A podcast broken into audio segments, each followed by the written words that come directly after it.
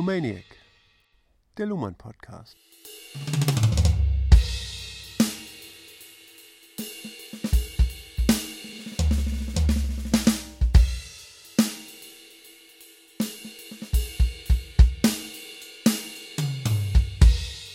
Herzlich willkommen zum Niklas Luhmann Podcast.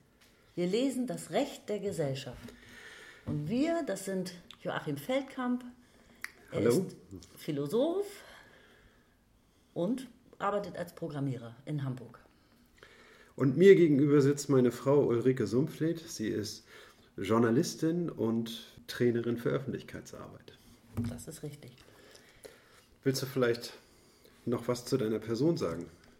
Nö, an dieser Stelle eigentlich eher nicht. Ich würde lieber gerne noch was dazu sagen, warum wir eigentlich Niklas Luhmann lesen und uns vorgenommen haben, einen Podcast zu ihm zu machen und das für überfällig halten. Joachim, was, was ist der Grund? Naja, der Grund ist, also erstmal, weil Niklas Luhmann eine ganz tolle äh, Theorie entwickelt hat, diese Systemtheorie. Und ähm, wir haben äh, uns schon ausgiebig damit auseinandergesetzt. Also wir betreiben eine Arbeitsgruppe, die besteht in, nicht in der aktuellen Form, aber in abgeleiteter Form irgendwie schon seit über 20 Jahren. Mein äh, Lehrer Werner Nitt, ein Philosoph aus Hamburg, der hat diese Arbeitsgruppe ursprünglich initiiert. Da war ich noch im Abitur, das war sehr lange her. Und, äh, und mit, äh, mit Werner Nitt habe ich zusammen sehr, sehr lange ähm, die Systemtheorie von Luhmann behandelt. Soziale Systeme haben wir zusammen gelesen, Kunst der Gesellschaft und die Wissenschaft der Gesellschaft. Und ähm, ja, und im Nachhinein haben wir äh, noch weitere Theorien. Also wir haben in, der, in einer äh, neueren Form der Arbeitsgruppe, die nach dem Tod von, von Werner Nitt äh, entstanden ist, haben wir Liebe als Passion gelesen und das Recht der, äh, nein, die Gesellschaft der Gesellschaft, was das zweite Hauptwerk von Luhmann ist. Und ähm, ja, da haben wir einfach äh, eine sehr schöne Zeit gehabt und wir haben uns überlegt, warum soll man das nicht auch einem größeren Publikum zugänglich machen und haben davon eigentlich immer ein bisschen geträumt. Ne? Und, so ist es. und heute machen wir da den großen Auftakt. Bei Liebe steigen, glaube ich, die meisten ein. Liebe als Passion ist wahrscheinlich eins der meistgelesenen. ja, ich glaube auch, Erstlinks. das ist das eins der beliebtesten Bücher. So hast du mich auch geködert übrigens. Damit fing alles an. Erstmal mit der Liebe einsteigen, dann heiratet man zwischendurch Genau. und jetzt sind wir beim Recht gelandet. Genau. Und ich bereue nichts.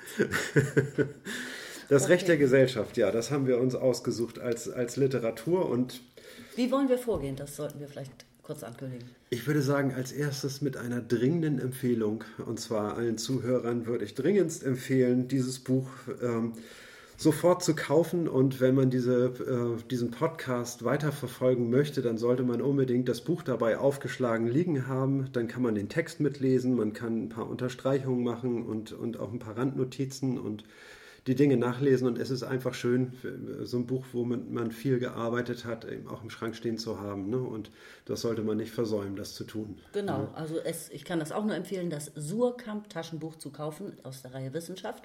Und äh, es ist auch sehr strapazierfähig, habe ich festgestellt. Ich habe es jetzt schon durch die halbe Welt im Koffer geschleppt. Es hält viele Unterstreichungen aus und äh, man hat Ja. ein paar Jahre was davon. Also besser kann man seine Moneten nicht investieren. Ja, das sehe ich ganz genauso. ja, und zur, Okay. zur Vorgehensweise würde ich noch sagen, also wir wollen ganz eng am Text entlang gehen und, ähm, da, und auch möglichst wenig Eigeninterpretation einbringen. Es geht uns darum, wirklich zu verstehen, was sagt Luhmann, was, äh, wie versteht er das und ähm, wir hinterfragen wenig kritisch. Also das kann man vielleicht mal machen, aber das tun wir in der Regel wenig, sondern wir wollen verstehen. Und alles andere kann man später machen oder im Rahmen von einer wissenschaftlichen Untersuchung. Dann kann man sowas auch in Frage stellen. Aber das tun wir hier nicht, sondern wir gehen wirklich stramm am Text entlang. Wollen wir anfangen? Kapitel 1. Ja, Richtig Kapitel mit 1. Kapitel 1, Seite 9. Seite 9, genau. Das Vorwort, das lassen wir aus und ähm, steigen direkt ein in die Theorie. Kapitel 1 zur rechtstheoretischen Ausgangslage. Ich lese vor. In der Welt des Rechts sind theoretische Bemühungen nichts Ungewöhnliches. Sowohl in der Tradition des römischen Zivilrechts als auch in der Tradition des Common Law haben sich juristische Theorien der verschiedensten Art entwickelt. Teils ergab sich ein Bedarf dafür aus dem Rechtsunterricht, teils und überwiegend aus der Rechtspraxis selbst.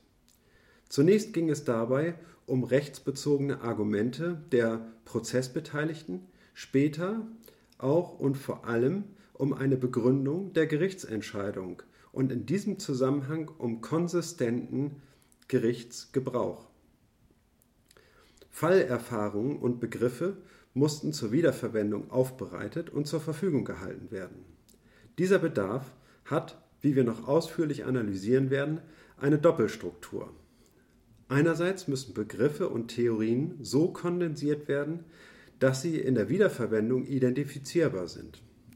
Andererseits erfolgt die Wiederverwendung in anderen Situationen aus Anlass neuer Fälle und muss die invariant gehaltenen Sinnstrukturen trotzdem bestätigen. Auf dem einen Wege ergibt sich eine Reduktion, auf dem anderen eine Anreicherung und das eine bedingt das andere.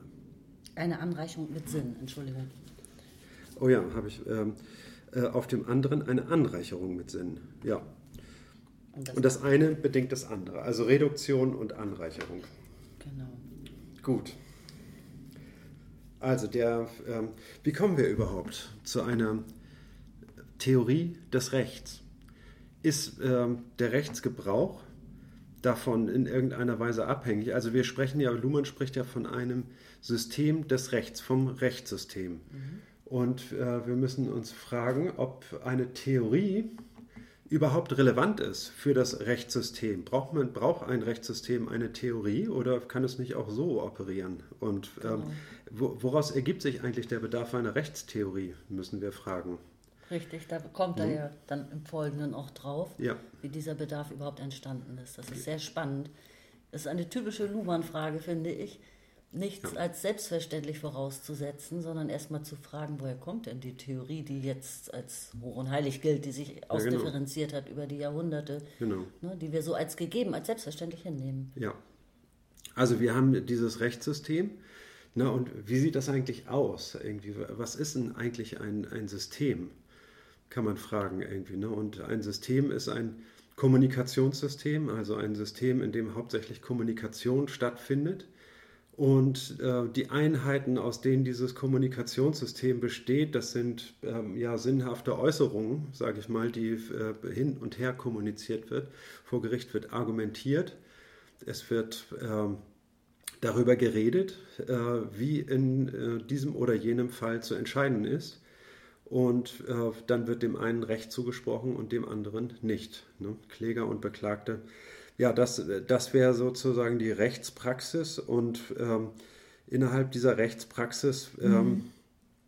und, oder außerhalb der Rechtspraxis gibt es eben auch noch ähm, äh, anderen Kommunikationsbedarf, der ebenfalls den Code von, von ähm, des Rechtssystems verwendet, also auch in Kanzleien, nicht nur vor Gericht oder in den Rechtsabteilungen von Unternehmen wird über Recht gesprochen, auch Privatpersonen, aber immer nur, wenn sie ähm, sage ich mal, in, in die Rolle äh, des Klägers oder des Beklagten schlüpfen. Ja. Ne? Du Auch, greifst jetzt relativ weit voraus, finde ich, weil du ja. schon gleich von einem Code sprichst.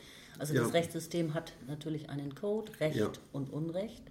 Ja, ne? richtig. Das, darauf geht Luhmann natürlich später auch noch ausführlich ein. Richtig, ja. Aber ich finde find die Anmerkung interessant. Also man kann nicht, nicht Mitglied des Rechtssystems sein, sozusagen. Nicht? Es, äh, es ist ein Funktionssystem der Gesellschaft, äh, das jeder in Anspruch nehmen kann. Ne? Das Recht gilt ja. für jeden, wenn mhm. man es in Anspruch, also wenn man es braucht sozusagen, ja. dann kann es jeder in Anspruch nehmen. Das genau. allein ist interessant. Man tritt eigentlich ähm, äh, ganz unwillkürlich in, den, äh, in das Kommunikationssystem ein, indem man ähm, ähm, anfängt, da, darin zu kommunizieren. Ne? Und ähm, zum Beispiel, indem man sagt, oh, was fällt dem denn ein? Den werde ich verklagen. Ja. ne? Schon ist man, sage ich mal, in der, ähm, im, im, im, Rechtsjargon und eben auch äh, ist in das, ähm, in das Rechtssystem eingetreten. Also die Grenzen sind da offen ne? und ähm, äh, in, dieser, in diese Kommunikation einzutreten. Und, ähm, aber man, ähm, ja, man bedient dann eben den Code des Rechtssystems irgendwie und dadurch nimmt man daran teil, ne? wenn man ihn zu bedienen vermag. Ne? Wenn, man, wenn andere es so empfinden, dass, ähm, dass es unqualifiziert, was jemand von sich gibt, ist, dann, ist, äh, dann mögen sie, äh, ja, dann kann so jemand auch exkludiert werden aus der weiteren Kommunikation. Ne? Also es geht immer ganz konkret um die, äh, um die Kommunikationsprozesse, die stattfinden und um die Aktualisierung von Sinnen. Und heute ganz aktuell finde, das sollte man auch noch erwähnen, ist einfach das Vertragsrecht. Wir ja. alle haben ja ganze Ordner voller Verträge. Also ja. ob es jetzt ein Arbeitsvertrag ist oder mit irgendeinem Stromlieferanten. Richtig, ja, sind, also Vertragsrecht macht, äh, betrifft wirklich auch unmittelbar heutzutage jeden. Ja, in richtig. Fällen. Auch da geht es um, ums Recht. Ne?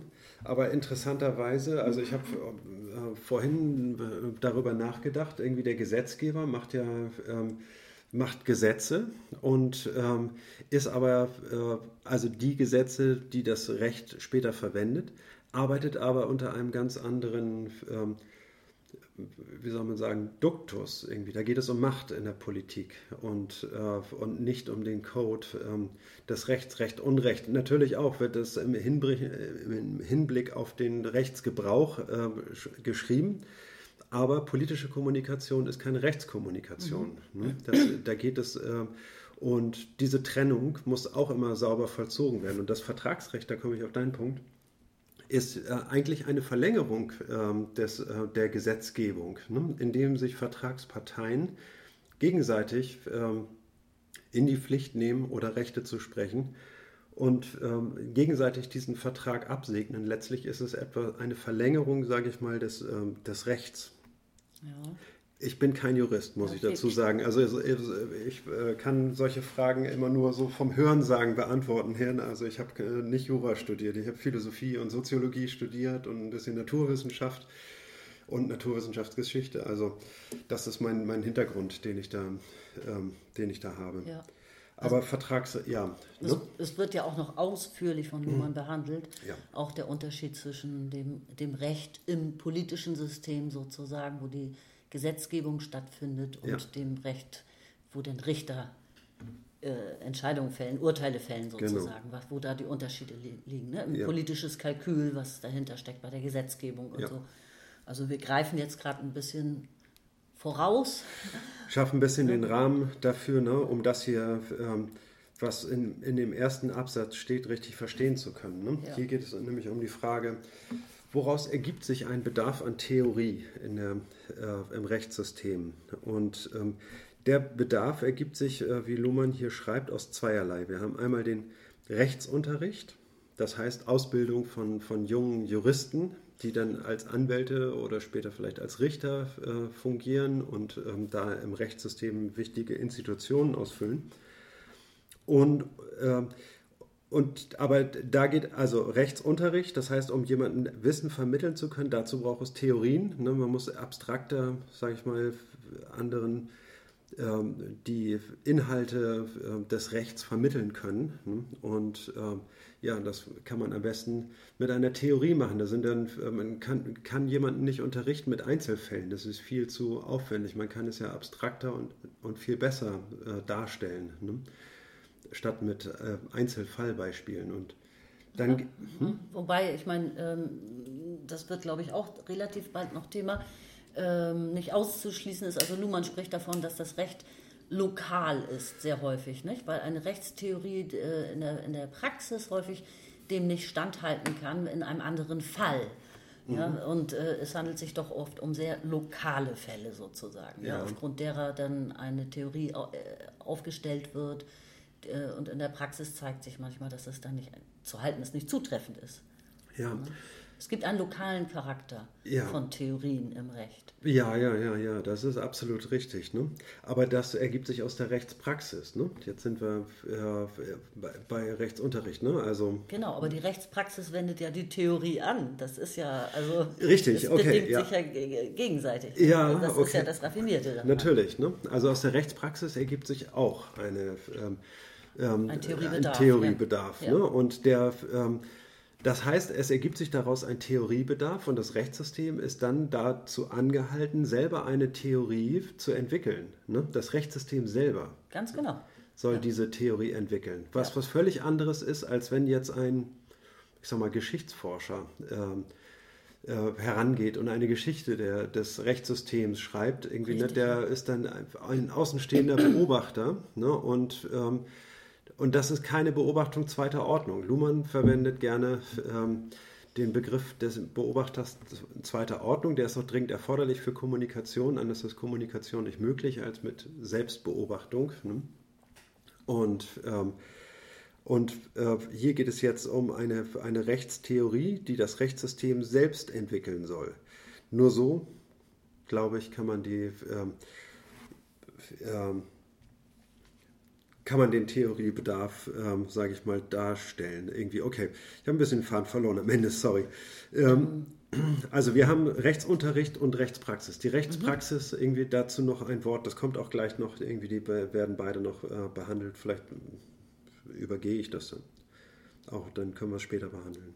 Ich würde gern den nächsten Absatz lesen. Ja, okay, ja. gerne. Super Überleitung nämlich. Die in der Rechtspraxis selbst erzeugten juristischen Theorien halten jedoch nicht das, was der Theoriebedarf im Kontext des Wissenschaftssystems verspricht. Der Theoriebegriff. Oh, was der Theoriebegriff im Kontext des Wissenschaftssystems verspricht. Sie sind eher Nebenprodukte der Notwendigkeit, zu tragfähigen Entscheidungen zu kommen. Man kann, ohne zu übertreiben, von einem Vorrang methodischer vor theoretischen Rücksichten sprechen. Mhm. Theorien gruppieren den Stoff, ordnen das unübersichtliche Material, mit dem die Rechtspraxis es zu tun hat, in problem- und fallnahe Konstellationen, die den Entscheidungsprozess dann limitieren und führen können. Wenn es zum Beispiel darum geht, eine Kollision von Interessen als Kollision von als rechtmäßig anerkannten Interessen zu regeln, etwa Enteignungsrecht, Notstandsrecht, Gefährdungshaftung, dann kann es sich empfehlen, Regeln für sogenannte Interessenabwägung zu entwickeln, die beteiligte Interessen nicht vorab schon als unrechtmäßig klassifizieren und wenn es darum geht, eine ungerechtfertigte Bereicherung an den abzuführen, der entsprechend benachteiligt ist, gerät die Praxis rasch in riffreiches Wasser, in dem kein prinzipienorientierter Kurs gesteuert werden kann und doch wiederholt anwendbare Regeln entwickelt und durch verallgemeinerungsfähige Gesichtspunkte begründet werden müssen. Ja, dann wollen wir das mal interpretieren. Riffreich. Riffreiches Gewässer. Riffreiches Gewässer, genau. also ich find, fand es super interessant, äh, dass der, der im Wissenschaftssystem, dem Wissenschaftssystem würden die Rechtstheorien teilweise nicht standhalten, sagt er. Weil ja. das Wissenschaftssystem ähm, die Methodik niemals äh, in, den, in den Vordergrund stellen würde, sondern mhm. ähm, natürlich wissenschaftliche Regeln aufstellt ja. ähm, für Kriterien ja. und Prinzipien. Genau. Nicht? Also wir haben ähm, die Situation in der Rechtspraxis irgendwie, ne? soll man zu belastbaren Entscheidungen kommen. Ne? Und die, dazu kommt man nur, wenn man ähm, wenn man sagen kann, das haben wir immer so entschieden ne? und das zumindest behaupten kann. Ne? Und dann muss man es zeigen können an äh, zurückliegenden Fällen, Ganz irgendwie genau. am besten in der näheren äh, Vergangenheit, eben aber auch in fernster Zukunft. So, ne? so, dass jeder einsehen kann, aha, okay, hier hat das Recht gesprochen und nicht die Willkür des Richters, weil er meine Nase nicht mag. Ja. Ne? Und ähm, diese... Äh, das heißt also, wir brauchen eine Theorie, äh, die etwas abstrahiert von den, äh, von den Fällen ne, und äh, dazu bestimmter Begriffe oder Unterscheidung bedarf. Ne, und, ähm, und diese Unterscheidungen lassen sich übertragen auf meinen Fall und daraus wird dann wiederum mein Urteil abgeleitet. Mhm. Ne. Und ähm, das ist die, ähm, die Anforderung, die die Rechtspraxis an die Theorie Ja. stellt. Wenn jetzt ein Theoretiker rangehen würde, der, in dem es hauptsächlich darum geht, diese Wissenschaft äh, der, des Rechts, äh, wie soll man sagen, äh, gut zu begründen, der gibt sich nicht zufrieden mit so einer, ähm, äh, mit einfachen Transfermöglichkeiten. Der wird äh, fordern, irgendwie, das muss fundiert sein, es muss Grund, müssen Grundbegriffe äh, hergeleitet werden und die müssen belastbar sein. Und darauf steht dann das Gerüst der, äh, der Rechtstheorie. Ne? Und von da aus lassen sich dann Fallentscheidungen ableiten. Der würde sich nicht damit zufrieden geben. Ne? Also die Erkenntnistheorie in der Philosophie würde da ähm, viel weiter bohren als Rechtswissenschaftler, Ja. desto die praxisorientiert sind. Auch die, die erste Paradoxie bahnt sich doch eigentlich hier schon an, finde ich. Luhmann liebt ja Paradoxien und ich auch. Ähm, er weist sehr häufig äh, auf Paradoxien hin. Ähm, also was war jetzt zuerst da, Henne oder Ei? Die Frage, wenn bei einer Interessenabwägung, wenn man aus Perspektive des Rechts von vornherein sagt, dieses Interesse ist äh, unrechtmäßig sozusagen, also darum verhandeln wir gar nicht erst oder so, dann hat man, das ist paradox, nicht? dann hat man bereits eine Rechtsentscheidung eine Re getroffen, nicht? indem Ja. man jemand vielleicht die Klage gar nicht zulässt oder Ja. so. Ja. Das ist also sowas von verschachtelt ineinander. Wo, Ja. wo fängt es an? Das ist spannend, finde ich. Ja, es ist sehr spannend. Kein Prinzipien, genau. Und was, was ich doch schon auch finde, was sich doch ein bisschen anbahnt, so wie im politischen System politisches Kalkül vorherrscht bei der Gesetzgebung, gibt Mhm. es hier eben auch ein Kalkül, nämlich das Kalkül zu, äh, zur Entscheidung kommen Ja. zu müssen, Richtig. letzten Endes Ja. auch. Ne? Ja, es muss entschieden werden, Genau, genau. ein Richter darf ja nicht, nicht entscheiden. Nicht? Ein Genau. Richter muss immer entscheiden oder eine Richterin, muss man heute häufiger mal sagen. Oder er muss aus Mangel an Beweisen dem äh, Beklagten das Recht zu sprechen, ne, wenn, wenn die Entscheidungsgrundlage nicht ausreicht. Aber es muss entschieden werden, Genau. sozusagen. Dann hat der Beklagte den Prozess gewonnen. Ne? Also wenn es der Verteidigung gelingt, sage ich mal, neue Fakten äh, oder die Faktenlage so äh, zu unterminieren, ne, dass äh, neue Beweise erforderlich sind, irgendwie, ne, dann ist der, ähm, hat, die Verteidigung am Ende den Prozess gewonnen, nur weil sie neue Fragen gestellt hat. Ne? Ja. Also wir sind auf, im Grunde noch auf der ersten Seite oder gerade mal umgeblättert und man sieht schon jetzt, unter welchen wahnsinnigen Zwängen eigentlich so etwas entsteht Ja. oder gehandelt werden muss, Ja. entschieden Ja. werden muss. Nicht? Also das bahnt sich sofort an, wenn man ein bisschen darüber abstrakt nachdenkt. Ja. Sehr spannend. Ja, das heißt also, die Rechtspraxis kommt ähm, mit der Theorie, äh, sage ich mal, nicht sehr weit irgendwie. Ne? Also sie hat eine, ähm, sie hat da eine Grundlage ne? und wenn man jetzt das theoretisch hinterfragen würde, ne, dann würde sie in Begründungsschwierigkeiten geraten. Nehme ich an, dass es das heißen soll. Ja, so verstehe ich das auch. Ja. Gut, irgendwie, also da macht, äh, können wir dann, glaube ich, schon einen Haken, sage ich mal, äh, erstmal hinter der Rechtspraxis machen und gehen dann weiter zum äh, Rechtsunterricht. Mhm. Also Seite 10 sind wir, Seite 10, genau. zweiter Absatz. Eine zweite wesentliche Quelle der begrifflichen Abstraktion und der theoretischen Systematisierung ist der Rechtsunterricht. Man kann dessen Bedeutung im Verhältnis zur Entscheidungspraxis des Rechtssystems verschieden einschätzen. In jedem Fall bereitet jedoch die Ausbildung im Erziehungssystem auf die Ausübung äh, juristischer Berufe vor.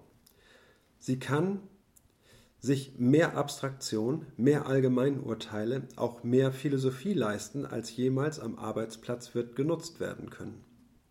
Das für Ausbildungszwecke zubereitete Theoriematerial hat dazu geführt, dass man die Text- und Fallabhängigkeit der Überzeugungskraft juristischer Argumente, also den lokalen Charakter juridischer Rationalität, oft verkennt. Immerhin wird jede Entwicklung juristischer Theorien auf Akzeptanz im System achten. Die amerikanischen Law Schools halten engen Kontakt mit der American Bar Association. In Deutschland sind juristische Examiner Staatsexamen. Äh, ähm, In Deutschland sind es juristische Examiner Staatsexamen, so verstehe ich das, oder?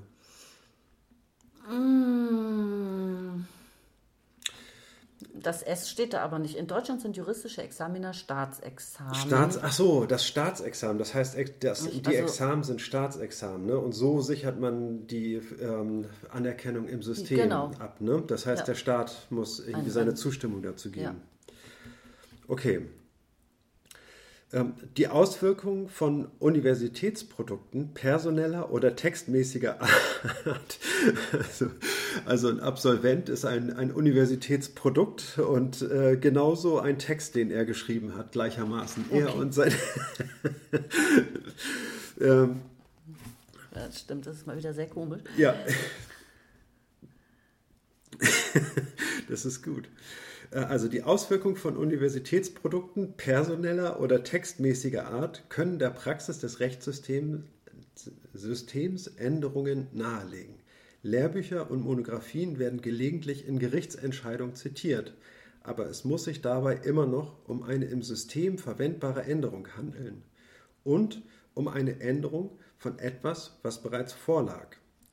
Wissenschaftliche Forschung hat natürlich ähnliche Beschränkungen zu beachten, aber in einem ganz anderen System. Okay, Hm, das war jetzt ein langer Absatz. ja. Eine Idee vielleicht? Naja, als erstes ist mir aufgefallen, dass die Ausbildung im Erziehungssystem stattfindet. Also Ja. wieder in Bezug auf ein anderes System letzten Endes. Ah ja, stimmt. Ist das ein anderes System? Also wenn es um Ja. Rechtserziehung geht? Naja, nee, eigentlich dann nicht. Ja. Nee, eigentlich ist das, ist das Teil sozusagen. Ne? Das Die heißt Ausbildung also, ist Teil des Rechtssystems. Genau, im, so, im System wird sinnmäßig erkannt, dass es besser ist, Juristen auszubilden. Ne? Und, diese, äh, und dann wird die Form der Ausbildung auch durch das Rechtssystem gewissermaßen festgelegt, weil man am Ergebnis orientiert ist, nämlich dem Universitätsprodukt. Ne? Und das ist dann der Jurist, der Genau. Anwalt. Ne? Der, der Jurist als Produkt. Genau. Das ist, das ist herrlich. Ja. Aber ich meine, ähm, das ist komisch, aber er weist auch darauf hin, dass die ähm, Ausbildung, also dass die Theoriebildung im wissenschaftlichen Kontext an der Universität eben abstrakter ist und sich mehr Philosophie leisten kann, also letzten Ja. Endes etwas hochwertiger ist. Ja, weiß ich nicht. Also hochwertiger, wer beurteilt das, was hochwertiger ist?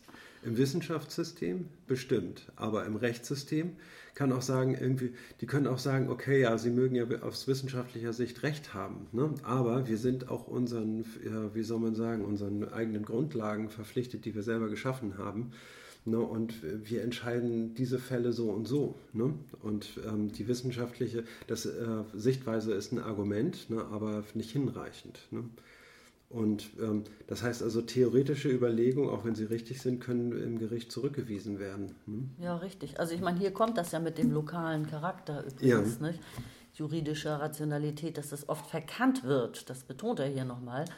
Ähm, weil es so, so textabhängig ist. Eine Theorie ist textabhängig und sie, Ja. und das, jeder Fall ist, äh, ist ein Fall für sich sozusagen, auch Genau. wenn es natürlich auch, man versucht Ähnlichkeiten zu finden, Ja. Verwandtschaften. Aber ähm, ja, es ist Ja, diese genau, diese Textverpflichtetheit, sage ich mal, ne, die ist natürlich auch bei Gericht gegeben, aber wichtig ist daran natürlich die Semantik. Ne? Und wenn man jetzt von, ähm, ich weiß nicht, von, von Freiheit spricht irgendwie oder so, dann meint man im juristischen Sinne ganz einfach irgendwie, der ist nicht im Gefängnis. Ne?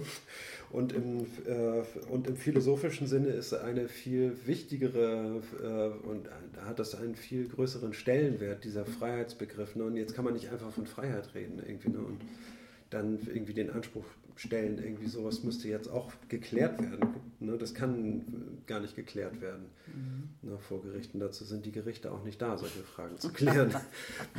Naja, zunehmend häufiger in letzter Zeit, aber Ja. nein, das war jetzt ein Scherz. Natürlich nicht, genau. ja. Also ich weiß auch nicht, was würde mich jetzt mal interessieren, einen Juristen hier oder eine Juristin hier am Tisch zu haben.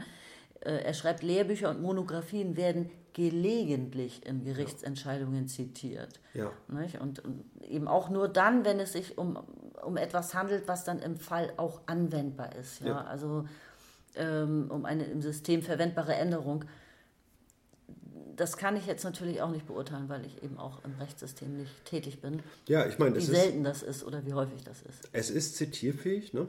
Die, und, ähm, und natürlich sollte man sich sowas anhören, ne? weil man sich alle Argumente anhören muss. Ne? Das ist irgendwie, dazu sind sie auch verpflichtet und, ähm, Und dann kann man Monographien und Theorien, juristische Theorien, kann man dann zitieren, heranziehen ne? und dann, äh, und ich sag mal, an die Vernunft des Richters appellieren. Ne? Und irgendwie, äh, auch wenn immer anders entschieden worden ist, ne? Die Vernunft walten zu lassen und so zu entscheiden, ne? weil es einfach besser ist, ne? dann aus äh, wissenschaftlicher Sicht. Ne? Dann, ähm, ja, aber äh, wie gesagt, das ist ein Appell an die Vernunft des Richters irgendwie ne? und seine, ähm, während die Wahrscheinlichkeit anders liegt irgendwie, ne? dass äh, so entschieden wird irgendwie, ne? wie, die, äh, wie bei Gericht halt eben entschieden wird. So. Ja. Okay. Ja, ähm, gut, ja. Es, ist die, um, es geht um die Anerkennung ne, im, im, Rechtssystem, ne, um die Rückbindung. Ne, und da gibt es eben den, auch den Fachbereich.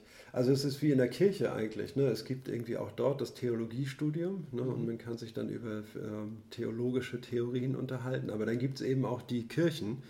Ne, und ähm, da ist eben ein wissenschaftlicher Dialog nicht gefragt, mhm. sondern ähm, eine populistischere Variante höchstens. Ne? Absolut, das ist, glaube ich, in jedem System so. Ja, genau. Gesagt, ne? Ja, weiß ich nicht. Irgendwie müsste man sich die Systeme im Einzelnen angucken. Die ja. gehören auf jeden Fall zusammen. Ne? Also, ähm, die, also ähm, ich sage mal, das Recht und, äh, und die Rechtswissenschaft und äh, die Theologie und, äh, und die christliche Praxis. Ne? Die gehören, sind einander zugeordnet irgendwie. Ne? Und haben ganz ähnliche Ausgangslagen, ne? aber es gibt eben auch andere Bereiche, wo, äh, wo man keine wissenschaftliche Ausbildung braucht, ne? wo die Betriebe das selber machen. Zum, und genau, ich mache weiter auf Seite 11. Ja. Rechtstheorien, die in der Rechtspraxis oder im Rechtsunterricht entstehen, sind neben den Texten des geltenden Rechts die Form, in der das Recht sich als Resultat von Interpretationen präsentiert. Rechtstheorien sind eine Form, ja, in der ja. sich das Recht als Resultat von Interpretationen präsentiert. Ja, Interpretation, ne? das ist irgendwie ganz wichtig. Ne? Immer Interpretation, ja. ja. Sie sind in diesem Sinne Produkte der Selbstbeobachtung des Rechtssystems. Ja. Klasse. Mhm.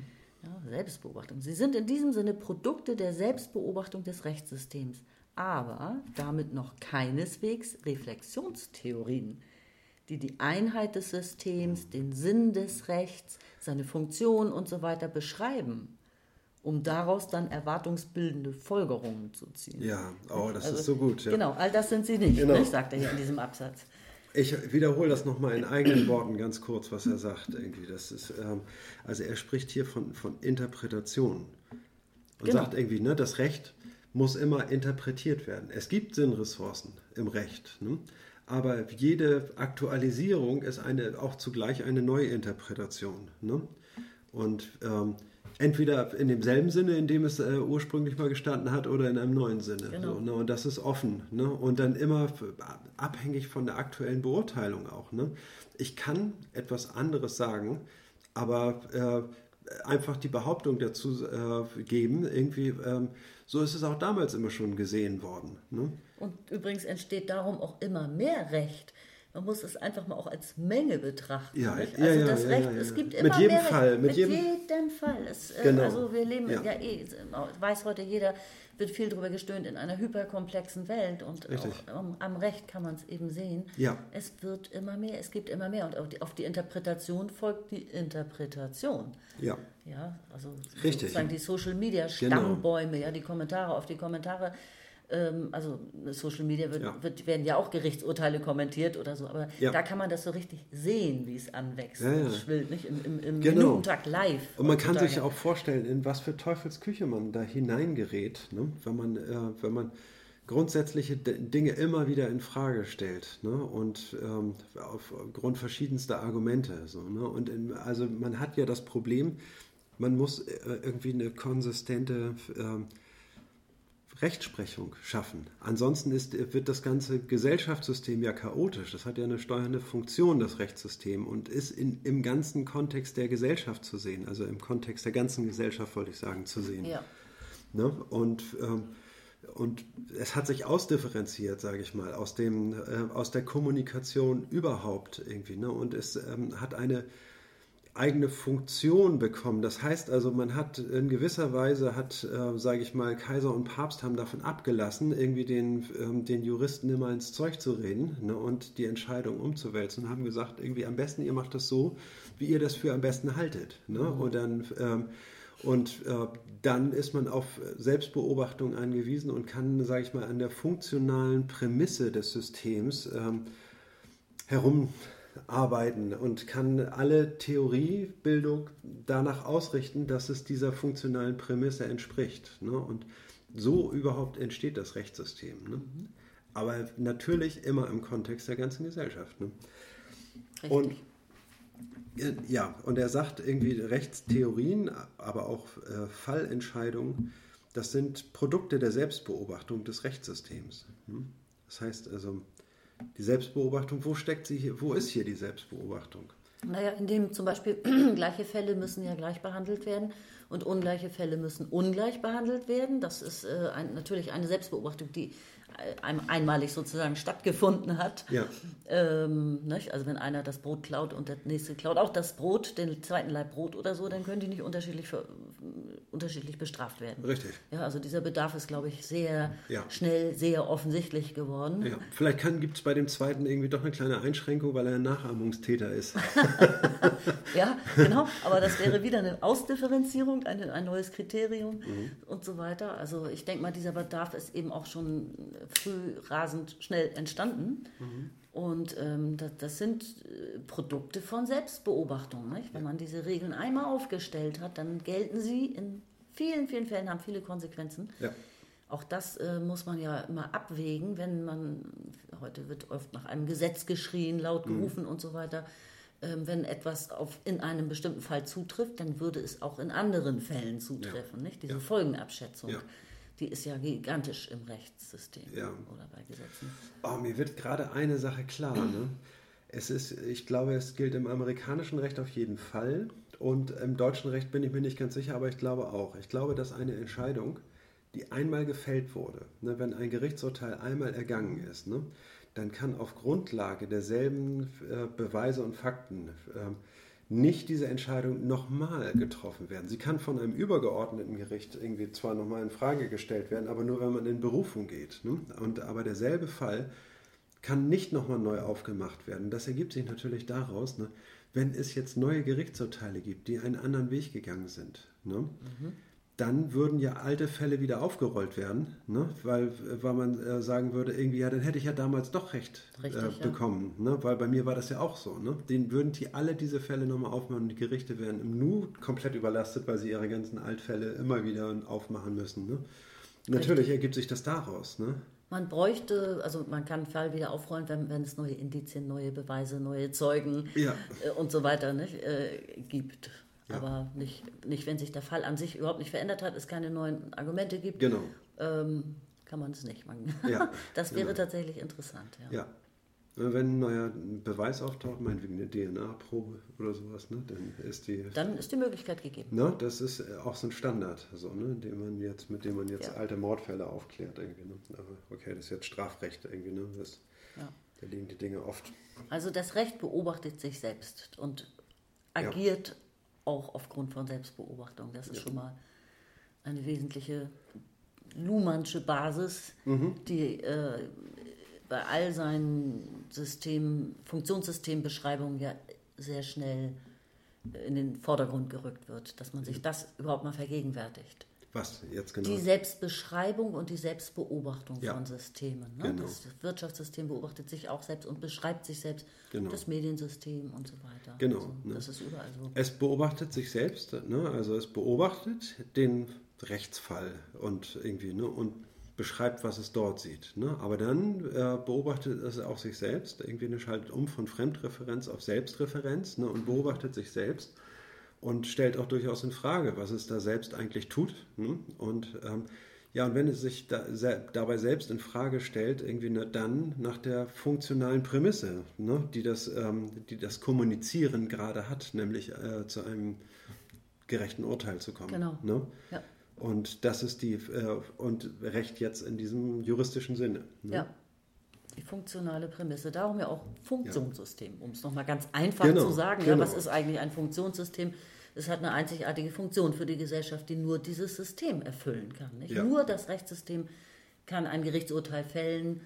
Nicht? Und es äh, gibt ja das Symbol, die Rechtsgültigkeit, Mhm. ja, also et- Recht zwischen Recht und Unrecht unterscheiden. Möchten andere auch gerne, können sie aber nicht. Also rechtsgültig ist es nur, wenn ein Richter das Urteil Ja, genau. Und dann anschließend den Hammer niederkrachen lässt auf den Genau. Deswegen Funktionssystem, Ja. ne? die Funktion des Rechts. Ja, Kein anderes System kann die, also ein Lehrer kann nicht Recht sprechen und Nein. ein Pastor kann nicht Recht sprechen. Wir würden es alle gerne, wir können es auch, dürfen. Vorläufig, ne? Vorläufig können sie das, weil sie auch eine Autorität besitzen. Sie können einfach behaupten, das ist mein Recht. Ne? Und das für sich in Anspruch nehmen. Aber eben nicht rechtsgültig. Nicht? Sie können Nicht kein rechtsgültig. rechtsgültiges so es. Ja. äh, Urteil fällen. ja. Ne, das ist ja auch, äh, wenn man, äh, ja, ich hatte das in meiner journalistischen Zeit auch oft mit äh, Verurteilungen und Mutmaßungen von Fällen, also Kriminalfälle im Fernsehen zu Ja. tun und so. Und da muss man ja als Journalist auch äh, eben oder Journalistin fein unterscheiden immer zwischen diesem rechtsgültiges Urteil. Mhm. Also wenn man da einfach mal drauf achtet, auch in jedem Wikipedia-Artikel oder so, steht da eigentlich schon rechtsgültig oder nicht. Ne? Ja, das ist ja. natürlich ein gigantischer Unterschied. ja, Und alles andere sind dann noch Mutmaßungen, genau. womöglich sogar Verleumdungen. Ja.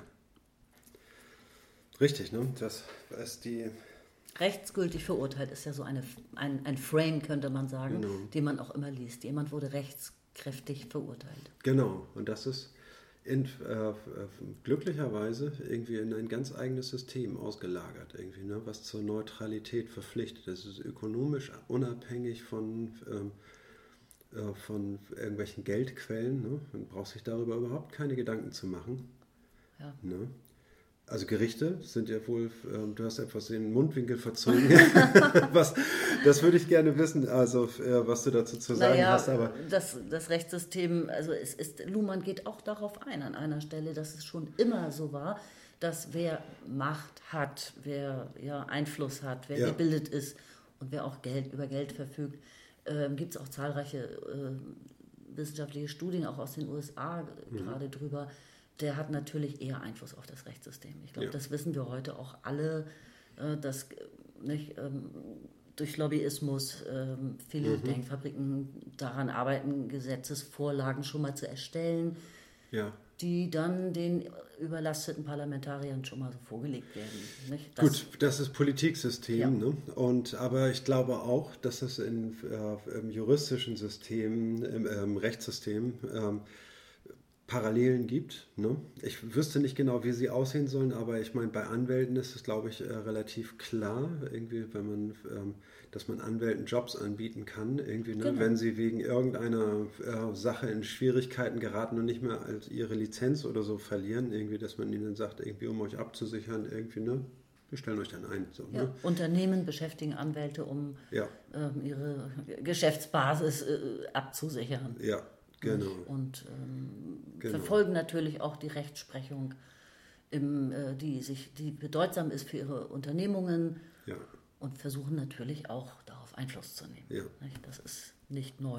genau. Ne? Also man hat da, durchaus gibt es da Angriffspunkte, ne? aber das nennt man ja auch eben ähm, Korruption. Korruption ist wiederum eine Straftat, die vor Gericht zu verhandeln ist. Ne? Und, die, ähm, und das äh, Rechtssystem irgendwie kann sozusagen nachjustiert werden. Ne? Deswegen braucht man jetzt nicht den Glauben in das Rechtssystem zu verlieren, weil es ja eben auch ein dynamisches System ist. Ne? Und, ne? und was wären wir ohne das? Ne? Ne? Völlig klar. Ja. Deswegen ein Staat, in dem das Rechtssystem korrupt ist, das, Mhm. da spricht man ja von äh, Failed States sozusagen. Also da, Ja. da weiß man wirklich nicht mehr, wo man anfangen soll. Ja. Nicht Demo die sogenannte Demokratie wiederherzustellen. Wie soll das gehen, wenn Ja. ein Rechtssystem nicht funktionsfähig ist, Ja. wenn es korrupt ist? Genau, ja. Okay, jetzt sind wir aber abgeschweift. Ja, wir sind ein bisschen abgedribbelt. Macht nichts. Kommen wir wieder zurück. Seite 11? Seite 11, ja, den nächsten Absatz. Ich glaube, ich bin, Absatz? ich bin dran, ne? Ja, du darfst jetzt. Okay. Also, man darf die rechtssyteminterne Arbeit an Rechtstheorie, juristischer Dogmatik, Prinzipien und Begriffen des Rechts also nicht so verstehen, als ob es ausschließlich um eine professionelle Abwehr von Kritik um defensive, um symbolische und legitimatorische Funktionen ginge. Im Vordergrund steht vielmehr ein Bemühen um begriffliche Konsistenz, um ein Testen der Verallgemeinerbarkeit von Prinzipien, Begriffen oder Entscheidungsregeln, also um Amplifikationen und dann um Korrektur zu weitgehender Generalisierung, vor allem durch das Regel-Ausnahmeschema. Mhm. Systemintern kann gerade das aber als Arbeit an Gerechtigkeit verstanden und damit einem Wertbegriff zugeordnet werden, der dem Juristen den Sinn seines Tuns verdeutlicht. Das Legitimationsproblem ergibt sich erst aus den dafür notwendigen Selektionen, also erst aus der sichtbar werdenden Kontingenz der Ergebnisse. Ja. Testen der Verallgemeinerbarkeit von Prinzipien. Äh, nochmal, ich finde es immer ganz gut, wenn man so einmal grob irgendwie nochmal zusammenfasst, ja. wie äh, was äh, in dem Absatz so drinne steht. Irgendwie, ne? Ähm, das wollte ich gerne machen. Irgendwie macht, glaube ich, Sinn, irgendwie nach dem Vorlesen, ne? Oder? Okay. Ja. Ähm, also es geht nicht um die Abwehr von Kritik ne, bei der äh, rechtssysteminternen Arbeit an Rechtstheorie. Ne? Mhm. Das ist also aus der Wissenschaft kennt man, ne, dass man eine, ähm, eine wissenschaftliche Arbeit muss verteidigt werden. Ne? Ja. Und das war so, auch damals schon, äh, ich glaube, wenn man eine Doktorarbeit schreibt, was ich nicht getan habe, dann, dann äh, gibt es, äh, dann schreibt man eine Doktorarbeit und dann muss man diese Arbeit äh, verteidigen gegen äh, kritische Einwürfe, die äh, von Professoren gemacht werden. Und ich glaube, das ist sogar eine mündliche Prüfung. Ich weiß nicht, ob mhm. das auch schriftlich geprüft wird. Ne? Das würde, glaube ich, mehr Sinn machen, ne? wenn man ähm, ja, ähm, auf einen Fall nicht vorbereitet sein soll. Ne? Aber, ja. Gut. Ähm, darum geht es nicht darum, bei der darum, Schaffung von Rechtstheorie. Genau, sondern es geht um begriffliche Konsistenz. Ja. Ne? Und das heißt, äh, ähm, ja, das die Verallgemeinerbarkeit von Prinzipien, Begriffen und Entscheidungsregeln, also um Amplifikationen. Amplifikation heißt Vermehrung. Ich habe es vorhin nachgeschlagen. Irgendwie. Super, da bin ich aber ganz erleichtert. Ja. Ich habe nämlich schon hektisch nach der Fußnote geschielt, die das leider nicht erklärt an dieser Stelle. Ja. Amplifikation. Also man kennt es von, vielleicht von dem, äh, äh, wer eine alte Stereoanlage besitzt, der, zu der gehört nämlich auch ein Amp. Ja, genau. ein, ein Verstärker. ich dachte, das heißt Verstärkung, aber das heißt einfach Vermehrung irgendwie. Ne? Das heißt also wie Pflanzen äh, sich vermehren oder ähm, Testen der Verallgemeinbarkeit von Prinzipien, Begriffen und Entscheidungsregeln. Nee, aber das ist nicht die Übersetzung, sorry. Ja, ich ja. habe hier auf eine Notiz von mir geschaut gerade. Genau. Gut, und da hat man irgendwie äh, bei der Theoriebildung ist eben so damit zu tun, dass man ähm, erstmal die grundsätzliche, die Gesetze grundsätzlich anerkennt, irgendwie, ne, dann aber ein Unvorher Unvorhersehbarkeiten, ne, die zum Zeitpunkt des, äh, der Festlegung dieses Textes äh, äh, noch nicht bekannt waren. Ne? Mhm.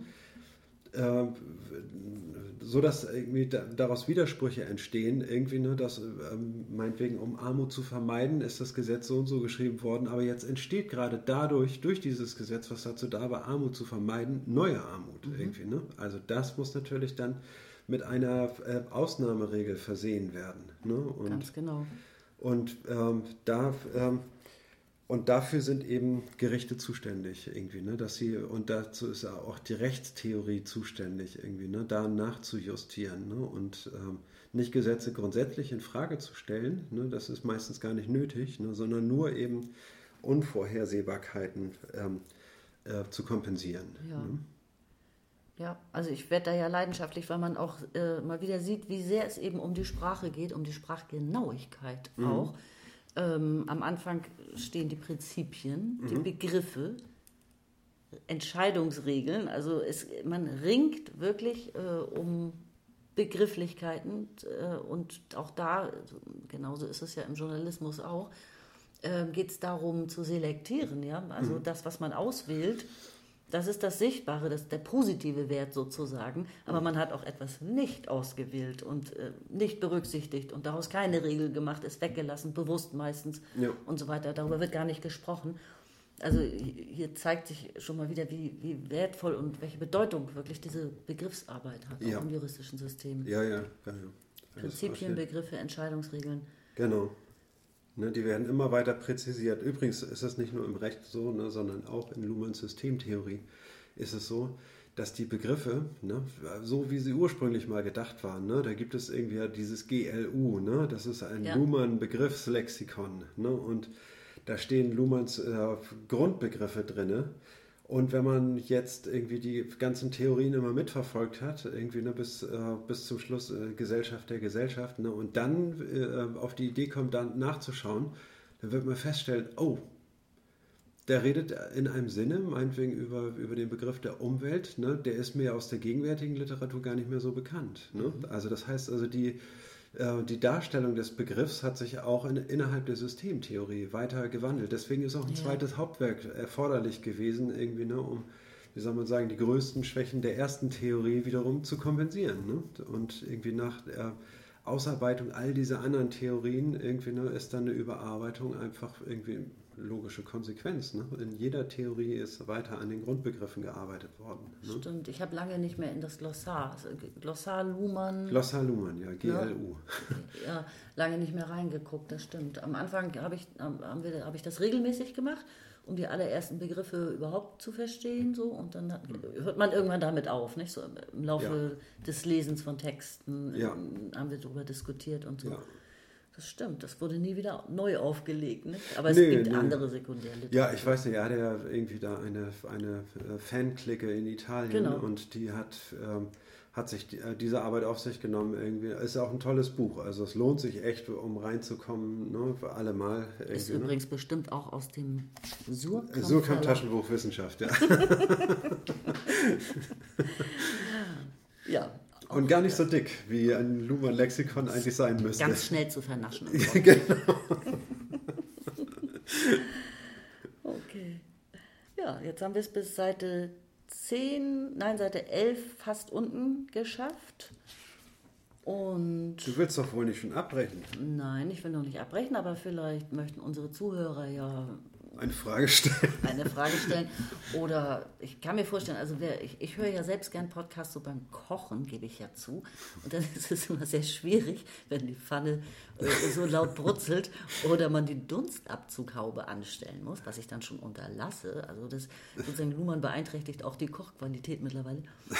Vielleicht äh, möchten manche Zuhörer jetzt gerade einfach mal die Pfanne heiß machen.